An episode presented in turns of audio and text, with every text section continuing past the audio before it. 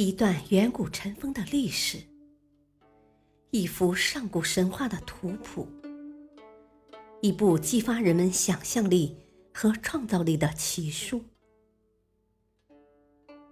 欢迎收听《山海经之山海趣谈》。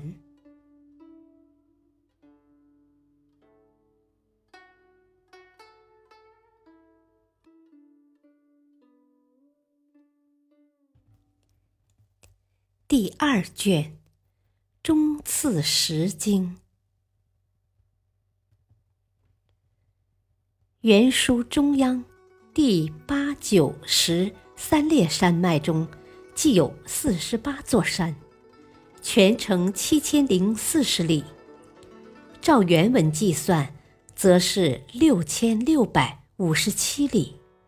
在这三列山脉中，我们比较熟悉的名字有金山、景山、衡山、岷山、莱山和首阳山。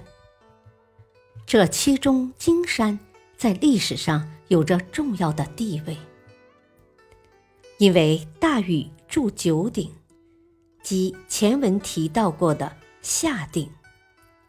没错，就是那套绘图版《动物百科全书》。就在金山。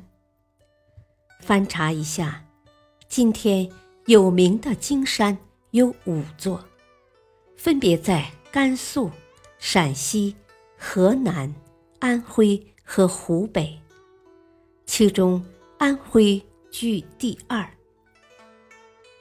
综合史料比较，与筑九鼎的金山，当在陕西西安市阎良区。与渭南富平、咸阳、三原两县交界处，即今金山原一带。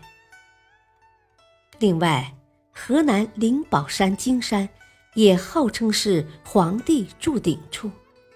湖北和安徽怀远县的金山，则都号称是楚人卞和得和氏璧之玉璞之地。不过，从《山海经》本经地理位置来看，此经山倒很可能是在湖北。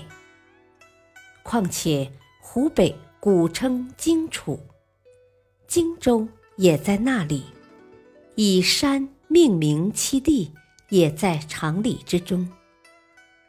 而若本经的衡山即南岳衡山，则此经山在湖北。就更有道理了，因为难以想象，这一条金山山系从陕西一直连绵到湖南。此外，岷山倒似乎确实是今之甘南到川西北的岷山。古书中说，邛崃山东坡山势险峻，山坡陡峭。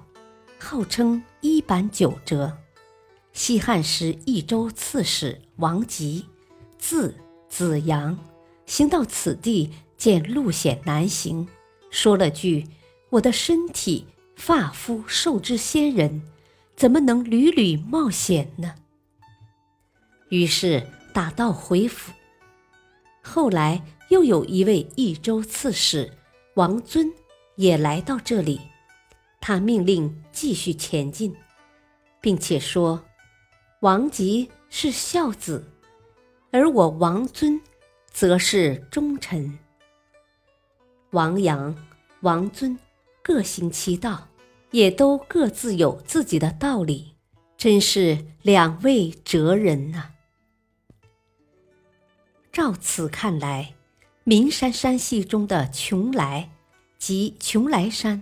固然无误，然而岷山的走向又不大对。本书中，岷山基本是一路向东，时而折向东北，而今之岷山大致是南北走向。至于首阳山，今天以首阳为名的山更多，仅河北就有两座，山东一座。河南一座，山西一座，陕西一座，甘肃又有一座，而且他们都自称是当年伯夷舒淇采薇隐居，最后被烧死的地方。不过，从商周历史来看，倒是以陕西周至县首阳山为古首阳山比较可信。评说完几处名山的地理位置，我们再来看各经的珍禽异兽。中次八经，二十三座山，值得一说的只有一种鱼和一种鸟。那鱼是鲛鱼，鸟则是镇鸟。关于鲛鱼。《说文解字》中解释说是海鱼，皮可试刀。然而，发源于金山的漳水，则是淡水河流，其中鲛鱼又怎么会是海鱼呢？古书说：“鲛，富鱼类也。”把它看作富鱼的一种。也有的古书说：“鲛鱼。”其实是鲨鱼，到底是淡水鱼还是海鱼？古书上也有争论。总之，纵然《山海经》记载的金山鲛鱼确有其物，也绝不会是鲨鱼。此鲛鱼虽然未必是鲨鱼，但鲛鱼总是鲨鱼的古称。那么？皮可试刀，又是怎么回事呢？原来是制成刀鞘。传统评书故事中，所谓“绿鲨鱼皮鞘”是也。实际上，鲨鱼皮不仅可以试刀、试剑也行，还可以制成护甲。金人更用它做衣服和皮包。当然也以之入药和食用，可谓用途多多。鲛鱼别名也不少，除鲨鱼之外，还有错鱼、薄鱼、溜鱼，更有不同品种：鹿鲨、虎鲨、巨鲨。李时珍《本草纲目》引《南越志》说。有一种鲛鱼，即错鱼，叫环雷鱼，长一丈左右，肚腹上有两个洞，洞里装着水，养育着自己的孩子，而且一腹容二子，子朝从口中出，目还入腹。小环雷鱼。早上出门，晚上回家也就不说了。他们从妈妈的嘴里游出来这种事，却难以理解。难道环雷鱼的肚子只是一个大洞，直接连着嘴吗？女鸡山、秦谷山及中次九经玉山，都多震鸟。据古书介绍，这种镇鸟吃蛇，而且是有毒的蝮蛇。因为吃毒蛇，所以镇鸟本身就有剧毒。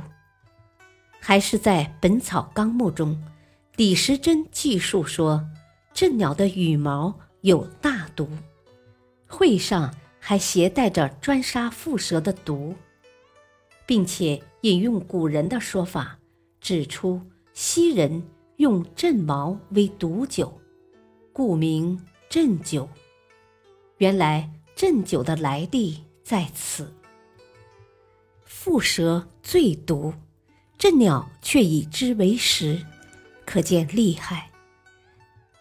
它拍动翅膀，鸣啸山林，草木都为之惨淡。它的羽毛可以隐秘的杀人。这惩罚实在难以消受。看来镇鸟之毒无异于化学武器，而且他竟然还懂踏罡步斗的神术。当然，镇鸟并非一无是处。李时珍就说，从他的喙上刮下的粉末能治蛇毒，而且登时愈眼，简直是神效。只不知李时珍自己验证过没有？镇鸟雌雄各有名，雄名运日，雌名阴邪。而且运日一叫天就晴，阴邪一叫就下雨，灵验的很。除中次八经、鲛鱼和镇鸟以外，中次九经、中次十经中，珍禽异兽还有不少。然而值得详述的却没有。我们只要大略知道，文鱼。很可能是石斑鱼。麂子传说中竟然爱吃蛇。主鹿的尾巴能做浮尘。绰就是种狡猾的大兔子。驼的皮可以蒙古。前文各经都有神灵，尤其是中次八经中提到了三位神灵的名字。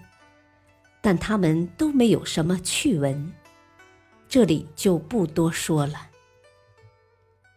感谢收听，下期播讲第二卷中次十一经，敬请收听，再会。